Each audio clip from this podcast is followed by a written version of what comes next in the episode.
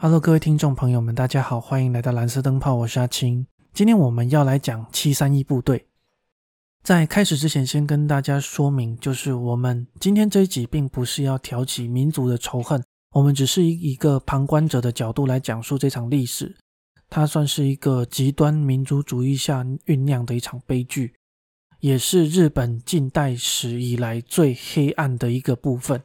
讲到日本最恶名昭彰的部队。一个是五一六，另外一个就是我们今天要讲的七三一部队。在一九八一年的时候，有一位日本非常有名的小说家，叫做森村诚一，他写了一本书，叫做《恶魔的宝石》，中文翻译叫《恶魔的响宴》了。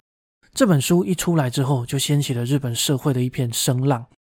主要的内容就是在讲述七三一部队的一些真实情况。那我们在讲七三一部队之前呢，我们先要讲到一个人。这个人叫做石井四郎，他出生于一八九二年的千叶县，他的爸爸是当地很有名的贵族。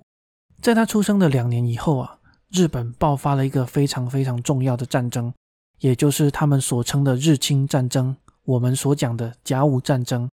一八九四年的时候，日本攻打了清朝，那清朝由于装备知识的缺乏，作战意识很落后，指挥不当，跟官僚腐败。所以就导致他们输了这场战役。这场战役其实也对台湾的影响非常的深，因为隔一年，也就是一八九五年，签订了《马关条约》，把台湾跟澎湖群岛还有辽东半岛一起割让给了日本。那这个其实还不是重点，重点就是清朝必须赔偿日本两万万两的白银，也就是两亿两的白银。这对日本来说是相当大的一笔钱哦。如果用换算的话，这等于是他们四到五年的国家预算。也就是说，他们可以不收税、不举债，也有办法靠战争的收入来支撑他们的国家预算。所以，日本的高层就感觉到，原来战争是一件这么赚钱的事情，这就助长了日本国内的军国主义。那从明治维新开始，其实他们就是不断的教育他们的小孩说。我们一定要效忠天皇，为天皇打下大片的江山之类的。在甲午战争之后，日本就被催化成一个非常狂热的军国主义的国家。所以在那个年代，大部分的小孩他们到了学校是练什么？练刺枪术，练踢正步、踢军步。很多的小孩毕业之后，他们最大的目标就是加入日本当时的国军。石井四郎就是在这样的一个环境下成长，他也变成一个比较极端民族主义的人。后来，他考上了日本一间很有名的大学，叫京都帝国大学，也就是现在的京大的医学部，并且在一九二零年，也是他二十八岁的时候毕业，加入到了陆军的军医。时间到了一九二五年，由于第一次世界大战结束的时候，生化武器造成了非常惨重的后果，所以世界各国就在日内瓦那边签了一个协议书，主要就是希望各国以后战争的时候都不要使用生化武器。日本代表原田就把这个协议的内容带回了日本，并且刊登到当时的医学杂志，叫《军医团杂志》的上面。结果石井四郎就读了这篇杂志，读完之后，他就觉得日本很有必要发展细菌武器，因为当时的日本是一个急缺天然资源的一个国家，尤其战争所需的煤矿跟铁矿，日本都非常的稀少。所以他就大力向中央政府鼓吹说，我们以后一定要发展细菌武器，主要是因为细菌武器它的成本非常的低，而且杀伤力很大。再来，它会传染，所以你可以透过这样子使敌人，如果他不小心有一个人感染的话，可能整个军队都会感染，进而瘫痪他们的军队系统。并且细菌武器它是不会对建筑物或者是设施造成破坏的，也就是说，我把这个地方拿下之后，我就可以继续用，不会说我打个仗，整个建筑物都被炮弹砸碎啊，变成不能使用的状况。到了一九二八到一九三零年，他甚至离开日本去访问了欧洲各国、跟美国还有加拿大。到了一九三零回国之后，他就跟中央说，其实欧洲列强、美国他们都正在准备细菌战。当时日本政府其实也很紧张，但是呢，他们对石井的能力有所怀疑，所以并没有去重用他。一直到一九三二年，他发明了一个石井式滤水器。这个滤水器呢，可以过滤细菌，把脏的水变成干净的水。天皇看到哦，这一个人好像很有才能，由于受到天皇的赏识，所以很多的军部大佬就开始对他提供支持。他就借着这个发明，成立了一个吉水部队，也就是后来的七三一部队。时间到了一九三一年的九月十八号，那一天发生了很有名的九一八事件。日军全面占领了辽宁、吉林跟黑龙江这三个省，并且他们找来了当时候清朝的最后一位皇帝，叫做溥仪，来当他们政权的傀儡。而这个七三一部队也这样子驻扎到了这一个满洲国里面。表面上他们的任务其实是提供日本的军队干净的水源，并且防止疾病的传染，但是实际上他们在这个地方是另有目的的。随着战争不断的爆发。日本也意识到说，哦，我们天然资源真的很不够，铁矿、煤矿跟不上我们战争的消耗，所以呢，他们就开始大力的支持石井去研发细菌武器，从日本的各个名校大学去调动当时的医学精英一起来加入这个部队，并且他给予了当时候七三一部队里面的人员整个关东军里面最好的待遇。根据之后的研究发现，说他们的薪水相当于当时候的一个小学校长，这还是薪水最低的小兵。因为日本政府的大力支持，他们就扩张成了一个三千人左右的庞大组织。由于生化武器的研究是需要实验材料的，那最好的实验材料是什么？就是活生生的人。于是他在满洲国抓了很多的抗日人士来协助他们的研究，说是协助，其实就是。被当成活体材料。当时由于日内瓦协议，所以这些被抓来的战俘其实是被秘密的送到石井卫在哈尔滨的研究设施里面的。研究人员把这些战俘叫做马鲁达，日文翻译就是原木的意思。日本的高层可能是希望这些研究的人员不要把这个马鲁达当成一个人，把它当成一个木材，借此来催眠跟麻痹我们该有的人性。接下来我会讲一些有关于七三一部队的研究，这些研究可以说非常的不人道，而且非常的血腥，所以请大家斟酌收听。七三一部队呢最有名的实验当然就是细菌实验，而且他们挑选的都是那种传染力非常强、杀伤力非常强的细菌，主要就是包含鼠疫杆菌、霍乱弧菌、炭疽、伤寒，也就是沙门菌吧，还有肺结核。我们就挑其中两个来讲。第一个就是他们研究最多的鼠疫杆菌，做法是将几只带有鼠疫杆菌的老鼠丢到一个封闭的区域里面之后，放几只新的老鼠跟跳蚤进去，最主要就是为了繁殖那些带有鼠疫杆菌的跳蚤。那等到跳蚤繁殖到一定的数量之后，他们会将跳蚤拿出来跟一个马鲁达关在一起五个小时之后，这一个马鲁达会再被关到另外一个房间去。在两三天之后，这一个人很有可能身上就会出现一些黑斑。等到这一个人濒临死亡的时候，研究人员就会赶快把他拿出来解剖，因为他们发现了一个实验结果，就是当鼠疫杆菌传染到人的身上之后，从人的身上提取出来的这些细菌，会比原来老鼠身上带源的细菌还要强上数十倍。于是他要将这些超级细菌再转移回跳蚤的身上，再去叮下一个人。然后再从下一个人的尸体身上再提取细菌，就这样子制造了一种非常具传染力还有致死率的鼠疫杆菌。之后，这个部队研究了一种炸弹，叫石井式陶瓷炸弹，装满了他们研究的一些细菌，其中也包含跳蚤。不过幸运的是，在日本使用这个炸弹之前，他们就战败投降了。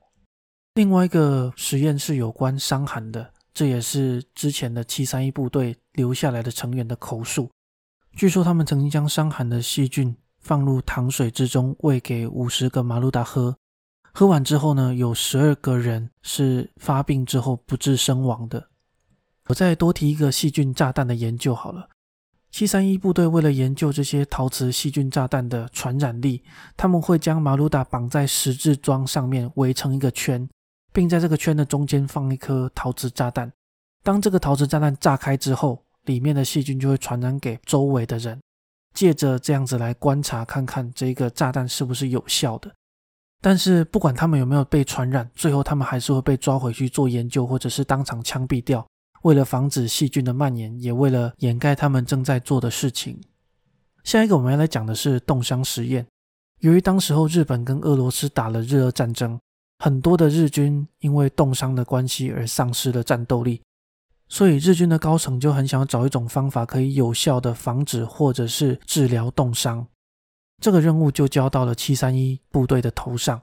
那七三一部队的做法就是将一个人放到零下三十度的环境下，只露出手，然后在这个人的手上泼上冷水。等到这个人的手完全被冻僵不能动之后呢，他会将他带回室内，用冷水、温水、热水去为他做解冻。很多的人手因为严重的冻伤，所以整个肉都脱落，最后就是露出手骨。还有另外一项实验也有说到，就是他们想要知道冻伤之后的抗打击能力，所以就在这些马鲁达的手指冻僵之后，用小棍子去敲打这些人的手指，看看他们冻伤的程度如何。有一项有记录的研究就说明到，有五个人曾经参与这样的实验，有三个人的手指完全变黑脱落。重点就是这些人其实并没有使用麻药，而且这些人都还在清醒的状态下进行实验。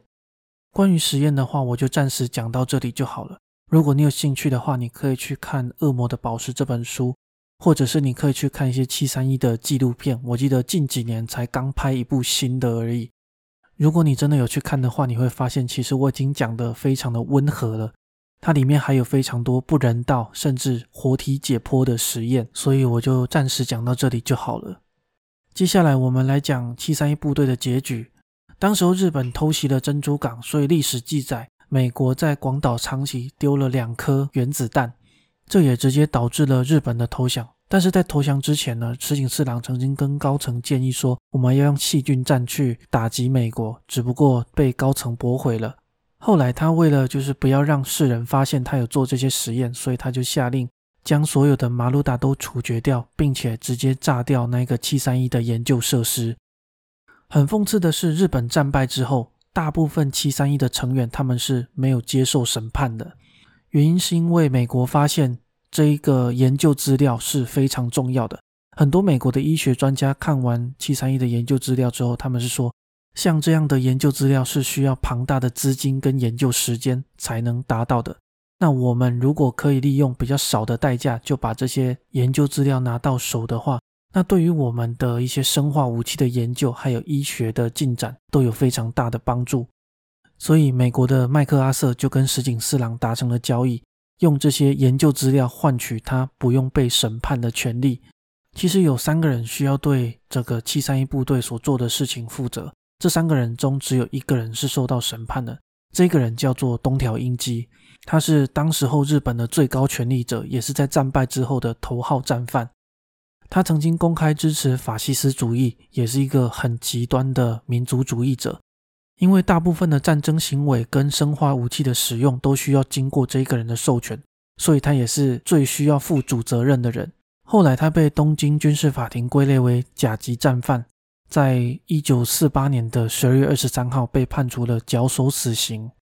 隔一天呢，有一个人他被悄悄的放走了。有谣传说他跟美国达成了交易，所以最后被无罪释放。这个人呢，就是当时候满洲国的实际掌权者，也是石井四郎的顶头上司，叫岸信介。而且这个人还在之后变成了日本的首相。如果大家有印象的话，日本的上一届首相叫做安倍晋三。这个安倍晋三呢，就是岸信介的外孙。由于这个历史实在是太过于黑暗。所以后来日本政府就希望日本的人民去遗忘他，一直到后来是很多的七三一部队的旧成员，他们跳出来去讲述了当初的一个过往。之后呢，森村诚一又把这些故事编撰起来，变成一本书。从那个时候开始，七三一部队才真正进入到日本人的眼中。这些成员表示，在当时候强烈的军国主义下，他们必须服从长官的命令。很多的人是因为当时候军部跟他讲说。部队的待遇很好，吃的很好，睡得很好，而且回来你就有一笔钱可以娶老婆之类的。总之，对他画了一个大饼之后，等他到了前线，他就发现说，原来我需要做的工作居然是这样子的。有一个受访者曾经表示，他有一个同僚因为受不了七三一的实验，所以自愿申请调到了前线去，但是隔了几个月就传出了他已经战死的消息。这一段描述其实细思极恐。因为这个人如果带着秘密出去，那他就很有可能在外面被处决掉。后来，大部分七三一的成员回到国内之后，因为他们有很多关于人体实验的经验，也有很丰富的医学知识，所以日本政府没有把这一些人给抓出来。也是由于有这些人的原因，在二次世界大战之后，日本的医疗技术是飞跃式的成长的。他们在国内就变成了医学专家，或者是他们就到很有名的大学去任教，最后都做到教授或者是院长级别的人物。其中还包含了日本最有名的三所大学，也就是东大、京大跟应庆大学。后来有很多七三一部队的成员，甚至拿里面的研究成果出来发表论文。其中有一个比较有名的是有关冻伤实验的，它里面就讲到人在不同的状态、不同的年龄跟不同的环境下有的冻伤反应。其中的实验数据还包含了刚出生的婴儿。所以这段历史的真相其实非常的讽刺，就是这些人并没有受到他们该有的惩罚。但是我觉得其实里面也应该有很多无奈的人，因为有受访者表示，当上级要他们做这个实验，但是他们不做的时候，很可能被秘密处决的就是他们。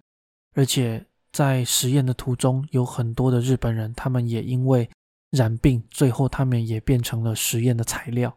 所以我认为，如果一个国家的氛围过于极端的话，其实也很有可能导致这样的一个悲剧。最后也跟大家说，其实，在现代有很多的医学知识、医学常识，都是由以前那些战争时期的俘虏或者是一些比较无辜被抓去做实验的民众所提供的。所以，人类的医学发展史有一段非常黑暗的过往。